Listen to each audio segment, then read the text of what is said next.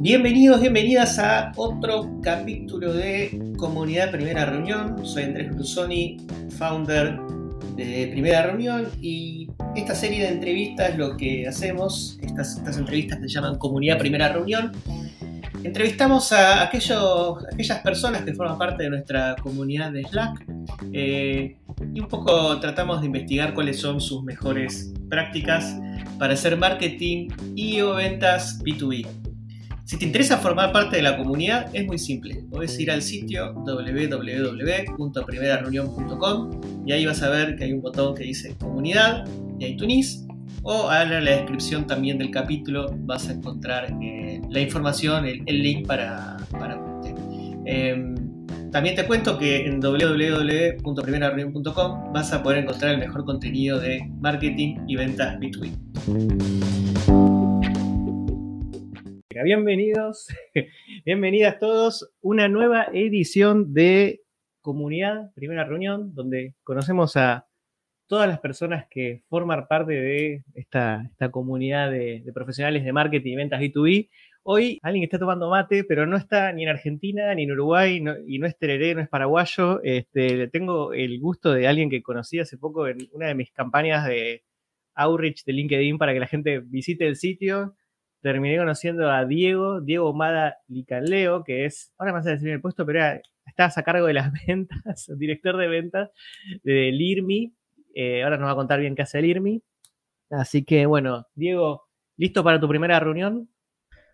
Sí, todo listo. ¿Cómo están? Espero que, todo súper bien. Gracias igual Andrés por, por la invitación. Y sí, eh, me considero, como tú dijiste, acuñaste el otro día, un panza un panza verde oficial. Me, tomo, como un litro y medio de, mate. Estoy viviendo en Chile ahora, en el sur de Chile, entonces igual la conexión con, Argentina ahí del mate siempre, siempre ha estado acá en el, sur del país. Más cercana. Diego, entonces tu, cargo es, perdón, eso no, no, no, lo tenía anotado, es director de ventas o cómo, sí. Sí, sí, yo estoy, yo estoy liderando ventas ahora en, el, en Chile, entonces lidero a todo el equipo de, de inbound y outbound para ventas B2B. Y bueno, no sé si quieres que aproveche de comentar un poco qué, qué, hace el IRMI y a qué nos dedicamos. Nosotros somos una... ¿Qué problema resuelven y para quién? Mira, nosotros somos una empresa de, de software, eh, damos software como servicio SaaS. Lo que hacemos es que trabajamos con colegios o redes de colegios o escuelas, eh, ya sean públicos o privados, y los ayudamos a digitalizar todos sus procesos. Trabajamos con distintos tipos de colegios. Hay colegios que no tienen nada digitalizado, hacen todo a la antigua, eh, en papel, eh, hacen las planificaciones, las evaluaciones, llevan todas las, calificaciones, la asistencia de los estudiantes, todo en papel. Y lo que nosotros hacemos es ayudarlos a dar este primer paso de digitalización para que puedan utilizar sus tiempos. También trabajamos con colegios, con redes de colegios que ya dieron ese primer paso, o sea, pueden estar ya trabajando con alguna plataforma, eh, seguro conocer, por ejemplo, algunas que, como Google Classroom, etcétera, ya dieron ese primer paso, pero necesitan dar un paso extra en poder ordenar todas las herramientas que están usando, porque habitualmente hay colegios que utilizan tres, cuatro, cinco plataformas, algunas para comunicarse con papá, otras para las notas, otras para enviar las actividades, y lo que pasa es que se dispersa mucha información. Entonces, los directivos que tienen que trabajar con los profes, con los estudiantes, con los papás, están tan dispersos en términos de información que no pueden tomar decisiones. Entonces nosotros ayudamos a organizar todo en el mismo lugar. Y ya también trabajamos con colegios, con redes de colegios que ya dieron el primer paso de digitalizar, ya tienen información y lo que necesitan ahora es poder mejorar la calidad de enseñanza. Es tener una plataforma que, además de centralizar todos sus procesos, tenga una coherencia pedagógica para que la calidad de la, de la enseñanza pueda mejorar. Entonces también ayudamos a esos colegios que, ya pasaron por esas dos etapas previas y que están buscando dar este paso extra hacia el futuro. Y bueno, y para conocerte un poco antes de, ponernos a hablar más de ventas, me encantaría saber qué fue lo primero que vendiste. Sí, mira, eh, estaba haciendo memoria. Yo creo que lo primero que vendí fue con mi hermano y me acuerdo que tenía como 14, 15, mi papá nos compró una caja de helados, los Mustang acá en Chile, que son como helados con crema, chocolate, súper, súper bueno. Y en vez de comernos los helados, nos dijo, véndanlo. Y con lo que sobren, compran otra y así. Así que mm, mi hermano ahí era el más, el más frío de cabeza, puso la cuestión, lo empezamos a vender y él me estaba reteniendo a mí para, para no tener que estarme comiendo los helados y podamos generar la, las ventas que corresponden. Así que no, no veía muy bien, no era muy buen partner ahí, pero eh, yo me acuerdo que esas fueron las primeras veces, y todos los vecinos teníamos uno que, que compraba cuatro helados, cinco helados al día. Si que estás con problemas, compadre, te pido perdón. Un abrazo a la distancia al, al, al Matías Ditz. Si es que hay algún problema de salud ahí que se puede haber generado. Pero esa fue la primera venta, como de helado y todo, fue como la primera experiencia. Ya después, viste, cosas en internet, por Facebook, qué sé yo, alguna mochila que ya no me queda y la quería, usaba también, me acuerdo, Mercado Libre, cuando 2000, a ver, debe sido como 2009, 2010. Así que ahí también me acuerdo haber tenido como algunos bajes, pero bien, bien poco en realidad. ¿Cuál era el punto de equilibrio? ¿Cuántas, ¿Cuántos helados había que vender para tener un helado para comerse uno? Mira, la caja, la caja era como 24, yo creo que había que vender como un 70%, 80%. Pero yo me lo comía antes, yo, me yo llegaba, me lo comía y ya decía, vamos a llegar, tranquilo, vamos a llegar. Era tu, tu primer MRR, digamos que era ese. Claro. eh, buenísimo. Diego, eh, Diego, contame cómo, cómo está conformado hoy el equipo de, de, ventas y no sé si también de marketing, pero sobre todo de ventas de, del IRMI. Sí, mira, en general tenemos un equipo outbound e inbound. ¿ya? En, en inbound tenemos un, un marketer eh, que se encarga de hacer todas las campañas eh, por Google Ads, por Facebook, Instagram, etcétera. A ellos también lo complementamos con un MDR, básicamente alguien que esté captando las oportunidades por los distintos canales de entrada que pueda tener lo que está haciendo Inbound, precalificar y ya dar el pase al, al close. ¿no? Entonces eso es lo que estamos haciendo por un lado en esa línea. Y en la otra línea tenemos Outbound, donde tengo un equipo de, de SDR que está prospectando mediante call calls eh, y ahí están generando las reuniones y eso también pasa al equipo de, de, de closer eh, que, que estamos trabajando. Entonces, esas son como las dos líneas a nivel general que, que nosotros trabajamos y los puestos los vamos, los especializamos así. O sea, tenemos una primera capa SR o MDR y después vienen los closer y después del close, Customer Success y todo lo que, lo que viene hacia adelante. Perfecto, una estructura predicta del revenue bien fiel al libro, digamos. Sí, sí, sí. sí. Ah, bueno, el concepto de MDR lo sacamos de, hemos estado haciendo ahí una mezcla bien interesante entre metodologías, modelos pero básicamente encontrando la que a nosotros nos acomode. O sea, hay algunos puntos fuertes, hay, hay, algunas cosas que se van innovando, hay, hay, equipos que se van armando tipo célula, entonces ahí a poquito vamos como investigando y viendo qué es lo que nos va funcionando y vamos adaptando obviamente a, lo que nosotros hacemos. Así que bueno, tienen principalmente inbound, outbound, así que la, siguiente pregunta justo es, quiero profundizar en qué están haciendo, cuáles son esas estrategias de adquisición de clientes. Me encantaría conocer un poquito más qué, qué hacen para para generar nuevos leads y cerrarlos como clientes del IRBI. Sí, mira, bueno, tenemos, a ver, primero eh, la llamada en frío. Obviamente nosotros tenemos una, una, base de datos, ya, ya más o menos tenemos una base en cuanto a los números, el porcentaje de conversión que tenemos que llegar. Eh, entonces vamos con la prospección en frío, sacamos las primeras reuniones, habitualmente son más reuniones de descubrimiento, poder conocernos, ver cómo te podemos ayudar a, a nivel de colegio o red de colegio, ya sea privado o público y, y, con eso poder armar, digamos, un, un, proceso. En el caso de que califique, va para el closer y armamos un proyecto específico. En el caso de que no, de que no califique aún, categorizamos bien el porqué y después lo nutrimos dependiendo del porqué. O sea, si es porque ya tienes alguna plataforma y, y te gustaría verlo, pero, pero, a mediano plazo te damos un tipo de contenido. Eh, si es porque todavía no, no, no entienden muy bien que, tiene, que, que, ese problema tiene, puede tener un, un, gran impacto. Nosotros te vamos ayudando ahí para, para darte algunos tips y, y, mostrarte un poco el futuro de lo que se puede venir.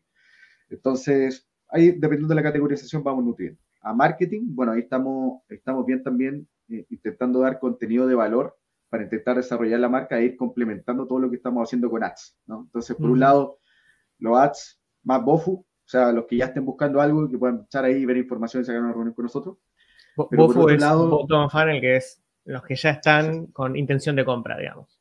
Exacto. Entonces, Perfecto. Nats, los que ya están con intención de compra y que nosotros sabemos que son tomadores de decisión, a esos son los que agarramos.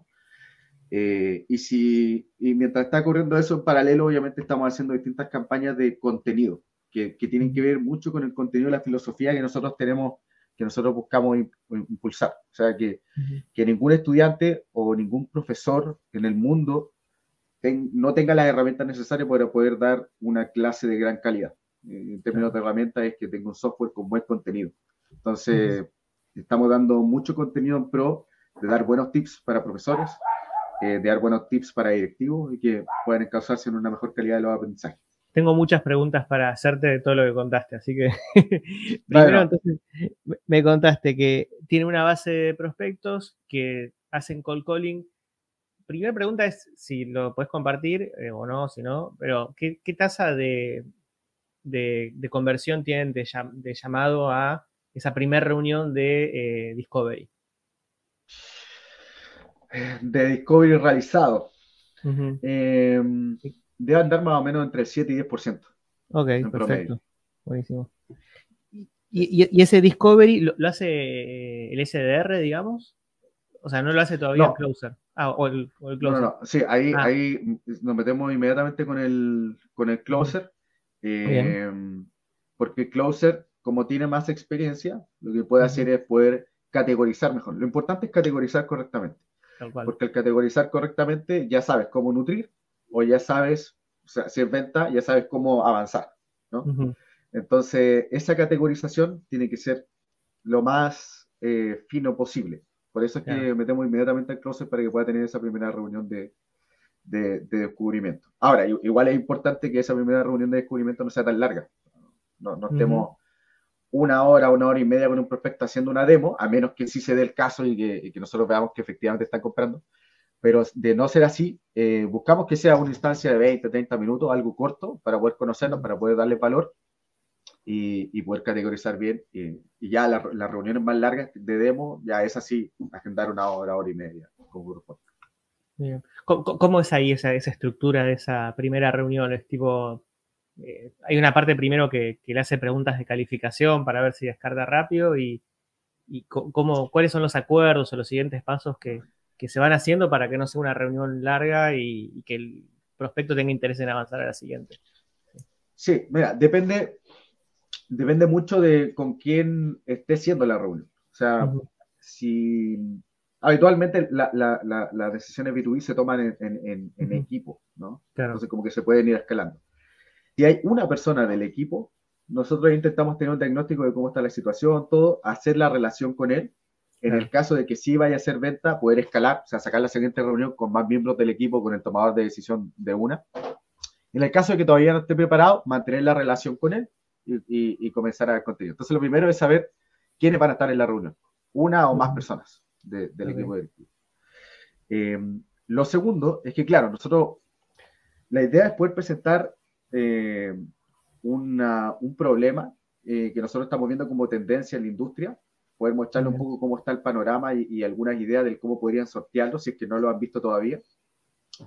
Eh, y después, si la conversación se da a que efectivamente ellos estén considerando dentro de sus planes estratégicos involucrar una herramienta para poder solucionar ese problema, ah, ahí, ahí nos metemos a la venta. Pero antes de eso es poder generarte valor mostrando un problema a nivel de industria que va a haber y después de eso cómo, cómo lo podrías sortear o qué tipo de tips eh, serían buenos que, puedas contemplar.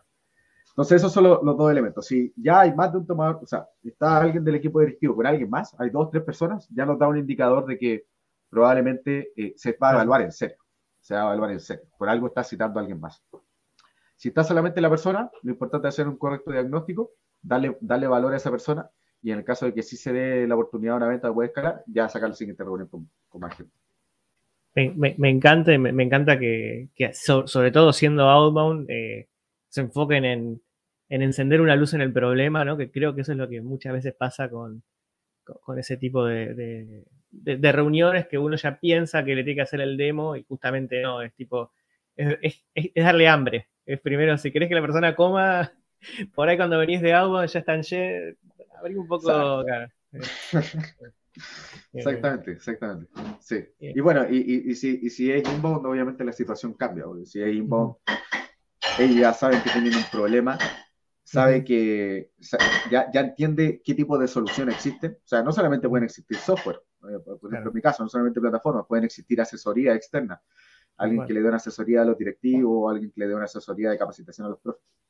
Pero mm, si es inbound, ya sabe que tiene un problema, ya sabe los tipos de soluciones que existen, ahora quiere saber si tú eres la ética. Entonces la conversación se acelera muchísimo eh, y obviamente el ritmo cambia. Claro. Sí, sí, sí, tal cual. Che, y antes de, pasar a Inbound, cerrando con Outbound, es 7-10% de llamado a primera reunión. Después de primera reunión, ¿cuántos te quedan calificados? ¿Tenés un número ahí?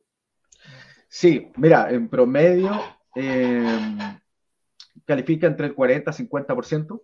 Ok. Eh, que eso, lo llamamos como el primer, em, como un sal. Eh, sí. sí, de andar por ahí más o menos, 40, 50%. 50%. 6 accepted lead. Y ahí también, si puedes compartir, obvio, tasas de cierre de, esos, de esas reuniones, ¿cuánto, de los SAL, cuánto sería? Un 30% aproximadamente. 30%, perfecto, perfecto. igual... Es una buena tasa de cierre, pues 15% sobre reunión, digamos. Para Sí, sí, No, y, igual estamos esperando ahí. Bueno, mi, trabajo es hacer que, constantemente podamos aumentar ese porcentaje, sobre todo si, si ya es una oportunidad desarrollable para venta. Entonces, estamos buscando ahí que por lo menos podamos llegar a un, a, un 50%. Ver. Claro. Eh, siempre hay cosas que siempre hay cosas que afinar, siempre hay cosas que aprender. No, Obvio, obvio, nunca hay que conformarse, tipo, Uno tiene que festejar los logros, pero también después ser exigente en el siguiente paso. Che, em, ¿y qué te iba a decir? Y, más o menos, cuánto tiempo lleva? Eh, o en una industria como ustedes es más estacional, como llega fin de año, principio de año y ahí entran Pero ¿cómo, ¿cómo, es un poco el, ciclo? Si implica muchas reuniones también. Depende mucho del país. La verdad que, bueno, nosotros estamos en toda Latinoamérica. Entonces, la situación cambia mucho. Los colegios fuera de Chile, por ejemplo, los colegios privados eh, tienen más chance de, poder tener este tipo de reuniones y avanzar en la beta. Los colegios públicos es mucho más, mucho más complejo, ahí va dependiendo de la situación. Pero, o sea, obviamente hay, hay un desarrollo de cohort. Claro. Eh, nuestro, nuestro, desarrollo de cohort va, dependiendo habitualmente, va avanzando por quarters, dos, tres quarters. Ahí, ahí, nosotros vamos viendo la evolución. Eh, y en general, siempre, por, lo menos mi experiencia en Chile, siempre hay un momento donde se puede vender. Obviamente hay momentos donde el cohort se cierra más rápido que otro. O sea, puedes, ver que, por ejemplo, no sé, imaginemos marzo. Marzo entran a clase los colegios. Claro. Entonces, probablemente todas las aperturas que tú hagas en marzo, el 50% del total que se debería cerrar se cierra al tiro, porque están más urgidos de contratar la plataforma. En cambio, otro mes más adelante, donde las cosas ya están, ya, ya el, año avanzó y estamos casi cerrando, probablemente de todo lo que tú abras al tiro cierres el 10% inmediatamente, pero después, después, de, después cierres el otro porcentaje. Entonces siempre hay las proporciones del cuándo cierras, en términos de urgencia puede ir cambiando, pero durante el año siempre deberíamos tener los mismos ratios y, e ir avanzando en que el cohort se desarrolle como corresponde. O sea, que lleguemos al desarrollo del cohort que conocemos, no sé, un 10%. Y después de eso vamos, vamos evaluando. Está muy bueno ese análisis y siempre acá, por, por si alguno no sabe, cuando hablamos de cohort es las reuniones que se agendan en X fecha, o sea, cómo evolucionan, o sea, como que hay, dos formas de medir la tasa de cierre, que una es por, eh, quizás más de frente del equipo de ventas, cuánto cerramos cada semana. Acá lo que vemos es de las reuniones que se agendaron en la semana del 14 de marzo, cuántas cerraron y, ese 14 de marzo va evolucionando eh, semana a semana o mes a mes porque eh, por la maduración de cada cuenta. Exacto. Sí, sí, ay, me, había preguntado justo con ese tema, ¿cuántas reuniones habitualmente son dos? O sea, dependiendo. Si, si, es outbound, son, son dos, si es inbound, es una. Ya ah, se conectan todas las personas que, que van a llegar de una, ya, saben lo que están buscando. Perfecto.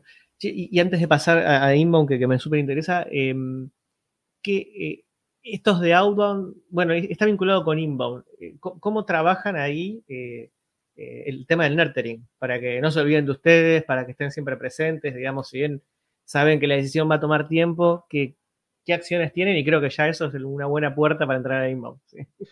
Sí, mira, ahora lo que nosotros hacemos es que, bueno, y, de hecho todavía lo, estoy desarrollando con el equipo, como se categoriza correctamente, lo importante es tener limpio el pipeline.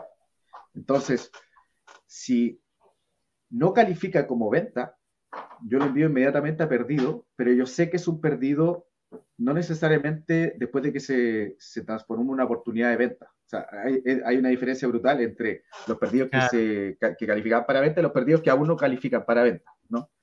Entonces, como yo lo envío, tengo una categorización de distintos tipos de perdido dependiendo del momento, si fue después de que calificó o antes de que calificara para venta.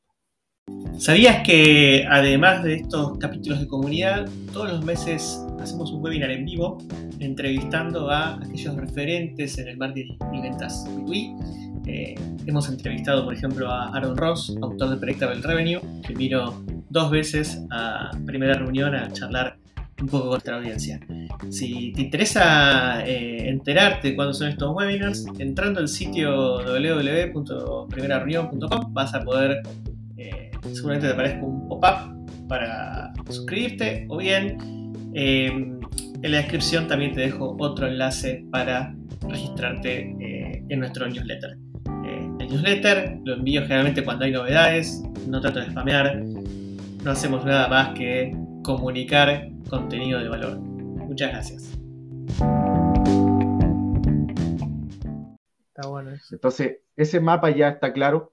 Eh, y la idea es que eh, ya el marketer con ese mapa claro sepa, a ver, estos tipos que no calificaban para venta aún se perdieron por estos motivos, y ahí tú, tú teniendo los motivos, por ejemplo, no contrata porque no tienen la infraestructura en el colegio aún, no tienen problemas de internet o algo que, que no les permite implementar un software.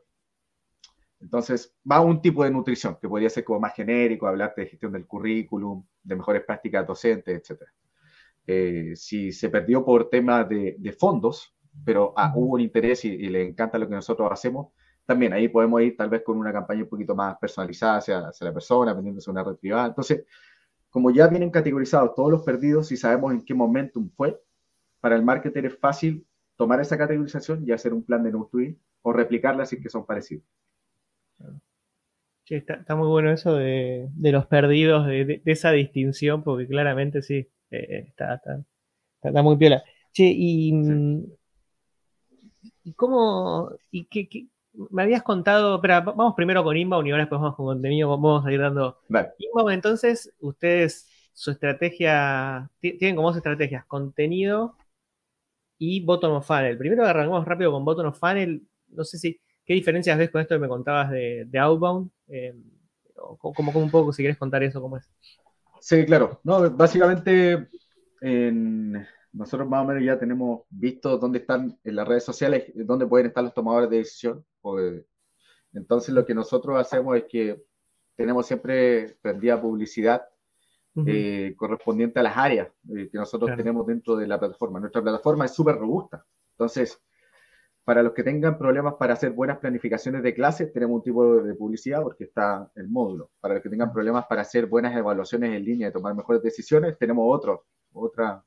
Para los que quieran tener todo integrado. Entonces, las áreas eh, siempre están activas. Lo que va cambiando es eh, cómo se, se da el, el, copy o, el mensaje, la, la publicidad, en el momento del año en el que estamos. Entonces, si está por empezar, es comienza a planificar bien el año, ¿no? Si ya, ya, ya avanzó parte del año, es aplica una evaluación para ver si es que lo que planificaste tiene, ha tenido impacto o no. ¿no? Eh, si estás a mitad de año y, empiezas a tener las reuniones con papás, a darle las calificaciones y todo, oye, asegúrate de que los papás tengan toda la información en tiempo real de las calificaciones y comportamiento de su hijo. Entonces, siempre está aprendido, pero eh, el copy va cambiando dependiendo de la temporada. Eh, y así lo vamos, lo vamos desarrollando. ¿Y eso eh, ¿qué, pautan en, bueno, en, Facebook, Instagram, también en Google Ads, por ejemplo? Google Search. Sí, sí, sí, sí, exactamente. Ahí, justo en esas tres. Eh, de ahí, bueno, sobre todo en. Yo creo que va dependiendo igual, vamos siempre viendo los tres canales, cuál tiene más efectividad, cuál le metemos más plata, cuál menos. Ahí vamos, vamos dosificando, pero principalmente en esas tres y, siempre el call to action es, me decías, de botones de funnel y es ir a un demo. Eh, todavía no están haciendo, tipo, no sé, como de un lead magnet de cómo analizar el año eh, gratis eh, con, un Excel y claro, claro. Sí, hemos hecho algunas pruebas. La verdad es que es algo que, tenemos que ir consolidando más, cómo hacemos un lead magnet. Pero en general intentamos que sea eh, directo al, a, captar bofos, eh, lo que tengamos en términos de campaña. Eh, y, ahí vamos, vamos, vamos filtrando. ¿Y este proceso siempre pasa por este, por el MDR, que sería como el SDR inbound? ¿O ya como viene así embalado, lo mandas directo con el closer? No, siempre con, el MDR hace como un, contacto previo.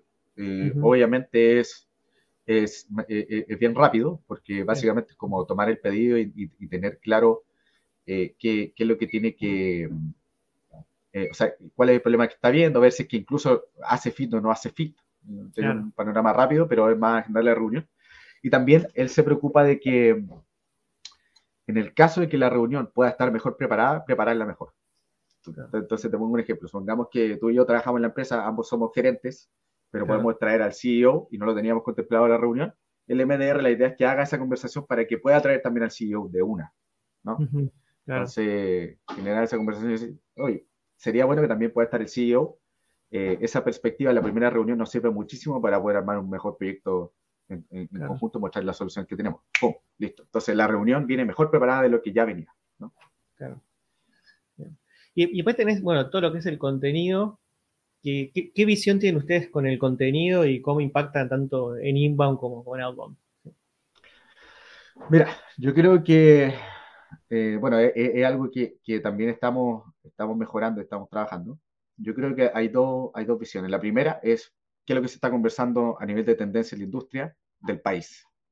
¿no? O sea, y la otra es a nivel de educación, que generalmente es como la industria independiente del país, qué es lo que se está viendo a nivel de tendencia y, qué es lo que se está trabajando. Entonces, yo creo que hay, hay, dos formas de separarlo. O sea, una es hacer contenido que posicione palabras clave de lo que se está conversando en la industria ahora, eh, dentro del país. Y el otro es hacer contenido a mediano y largo plazo, eh, de cómo se ve la industria de educación en general y, cómo se está viendo la digitalización de los colegios para, para, para mejorar la, la, calidad de la enseñanza en el futuro. Entonces, uno es, eh, nosotros hacemos un Lead Me Live, eh, donde todos los miércoles a las 5 de la tarde de Chile hacemos contenido que vaya mirando hacia la educación del futuro todo lo que tiene que ver con digitalización, a mejores prácticas o tips, ¡pum! Todo por ese lado. Y el otro, eh, nosotros vamos calendarizando, vamos viendo un poco lo que se va conversando dependiendo de, y estamos atentos a lo que está pasando en el país. si, si, hay alguna tendencia interesante que sería bueno captar y sacar algún, algún contenido, ¡pum! Lo, lo, sacamos de una y lo, lo, vamos posicionando. Entonces sí vamos haciendo como un balance de, de ambos, de ambos tipos de contenido eh, para, para, para, para eh, listas. El contenido audiovisual es sobre todo por, por esto de la educación del futuro, que me imagino que un poco ahí es ir parándose como, como autoridad. Y, el otro contenido lo usan más eh, escrito por una cuestión de, palabras clave, de SEO, o también trabajan otro formato. Sí, más, escrito por, palabras clave SEO. Ahora, si es que pasa algo muy importante en el país, que estamos viendo la brújula rápido, obviamente lo, sacamos video también y lo vamos complementando. Eh, pero habitualmente tiene que ver más con, con ir posicionando las palabras claves en, en, blog. y, repasando la estructura, entonces en, en, esta parte de contenido y, ads, ¿cuántas personas tienen hoy trabajando haciendo todo esto? Mm, deben ser como una cuatro o cinco personas más o menos. Claro, está buenísimo. Y, y después me habías dicho, entre SDRs y MDRs, ¿cuántos son hoy? CRO y MDR, sí. Que MR me has hecho uno, creo. Sí. Mira, de los que yo lidero, porque hay, hay, en otros mercados también, pero de los que de los que yo lidero son ocho personas en total.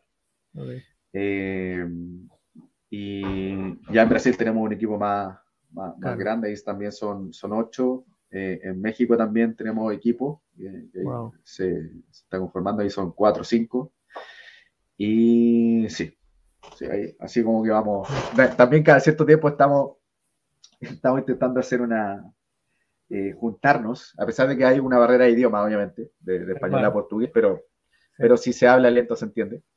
Entonces, cada cierto tiempo queremos empezar a juntarnos para que eh, entre todos igual nos podamos ir dando tips, a pesar de que el país cambia eh, y obviamente se ajusta, la, se ajusta el mercado sí, obviamente siempre tips de venta y cosas que, que, es importante que nos podamos ir pasando en el equipo, así que buscamos tener esa comunicación.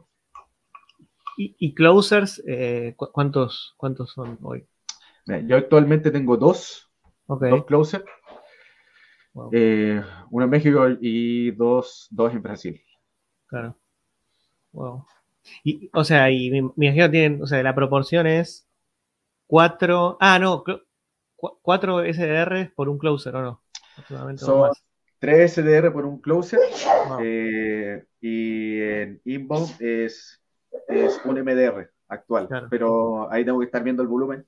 Eh, claro. Entonces, si la rompemos con algo, ojalá eh, que se sature, así que ahí entro yo también y después de que se sature ya vemos si como El lindo problema, que se le sature la agenda al closer y hay que intervenir. Hermosos problemas cuando sucede, me encanta.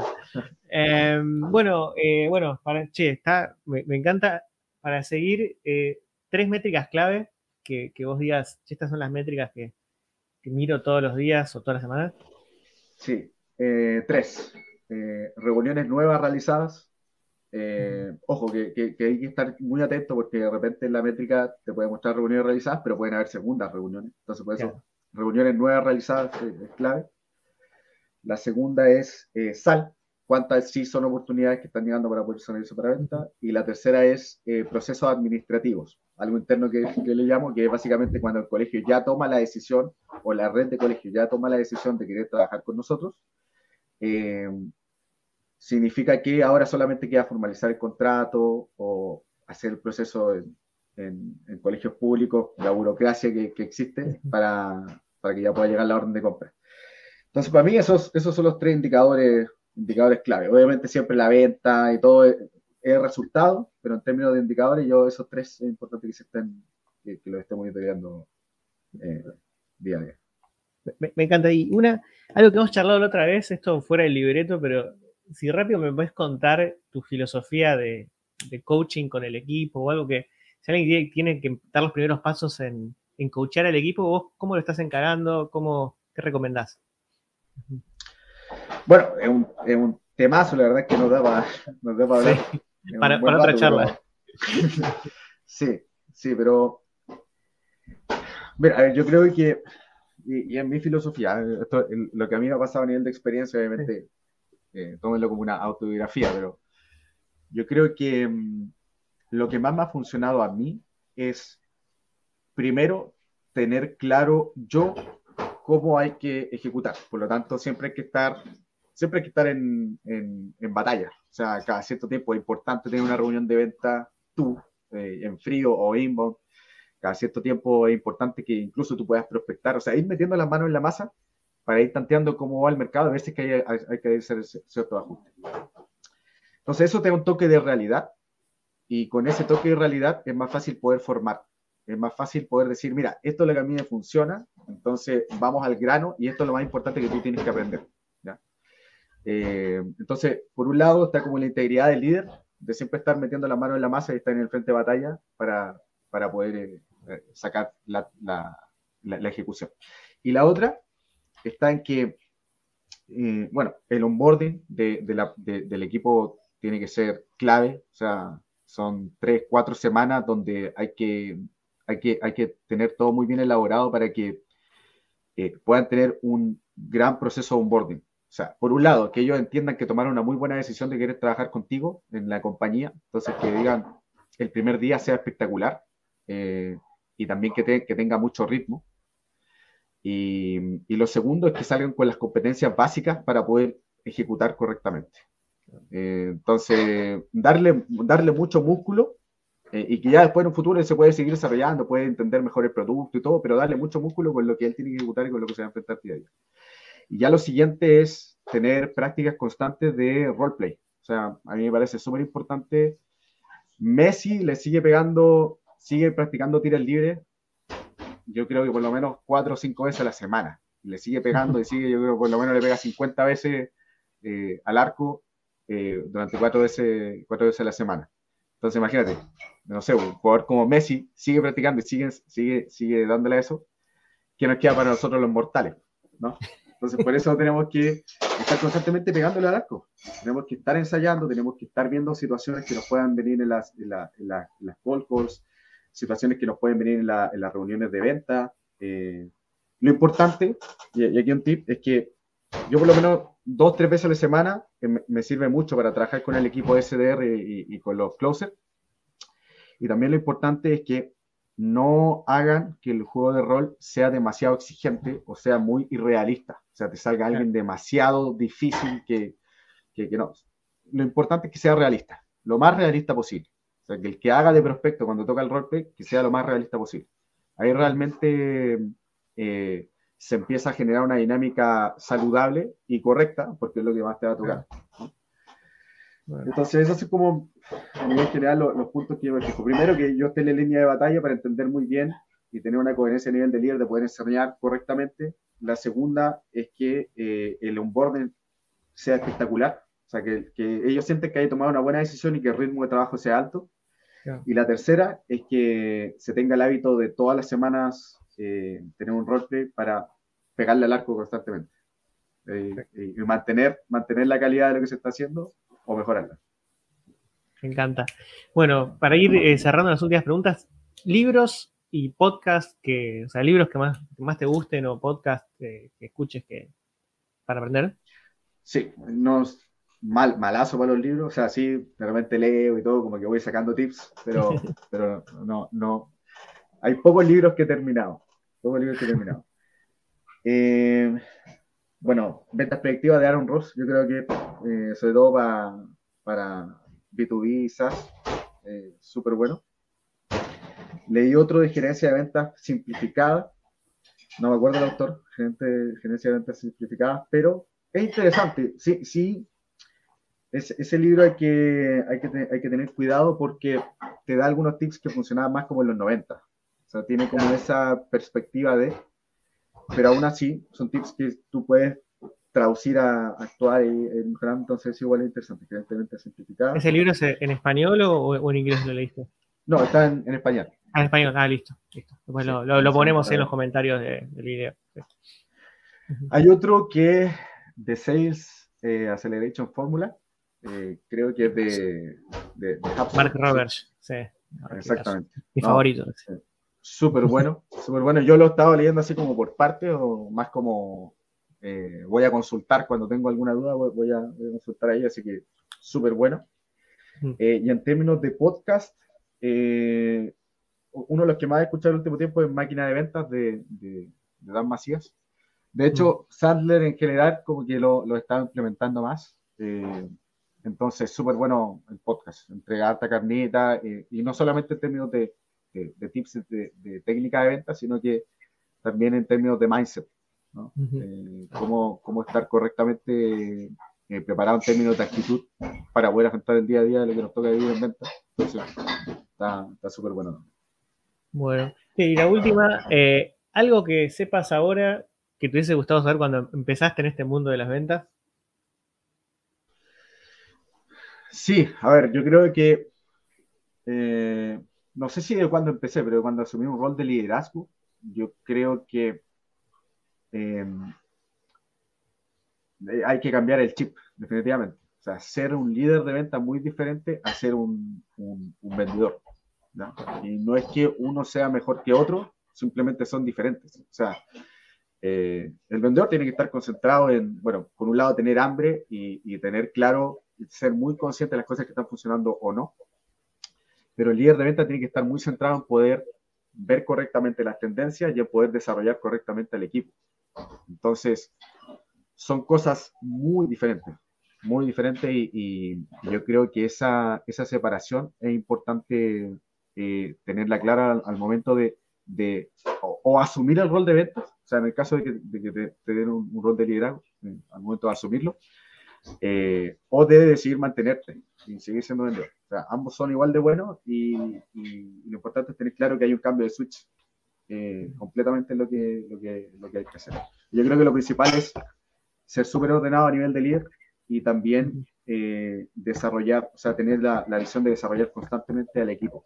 entonces, ser muy bueno coachando, ser muy bueno dando tips, formarte constantemente, eso, eso es lo clave. Bueno, ¿algún canal de contacto, además del canal de Slack, donde te puedan, puedan contactar? Sí, claro. Bueno, eh, estoy en, mi LinkedIn, que creo que estoy tal cual ahí. Me buscan Diego Ahumada y, y, podemos conectar ahí. Eh, y no, yo creo que eso principalmente, bueno, igual está mi correo, diego.lirme.com, okay. de, de, de, mi compañía. Así que ahí también me pueden mandar un correo y si alguna vez quieren, quieren conversar, yo siempre he estado buscando estas como comunidades de, de líderes de venta o de vendedores que, están metidos en SaaS y, siempre es bueno estarnos pasando tips, contenido que siempre hay. Así que si alguien quiere algún día hacer un mate virtual o, o algo, encantado. Perfecto. Bueno, a todos, señores y señoras, Diego Ahumada, Lican Leo, increíble lo que están armando en Lirmi. Eh, tienen ya equipos en México, Brasil, Chile, tienen una banda de, SDRs, están cerrando Outbound aproximadamente un 15%, pero lo quieren mejorar, lo cual es increíble. Así que, Diego, muchas gracias por esta primera reunión. Sí, no, gracias a ti, Andrés, y bueno, igual te agradezco mucho el, contenido que, estás haciendo. Yo creo que a todos nos está sirviendo mucho. Eh, así que, y gracias también por el contacto, habernos conocido. A ver si es que algún día ando por, por la Argentina o en algún país donde estemos coordinados y nos mandamos unos, unos mates para, para pansear verdemente. De una, unos panza verde tremendo.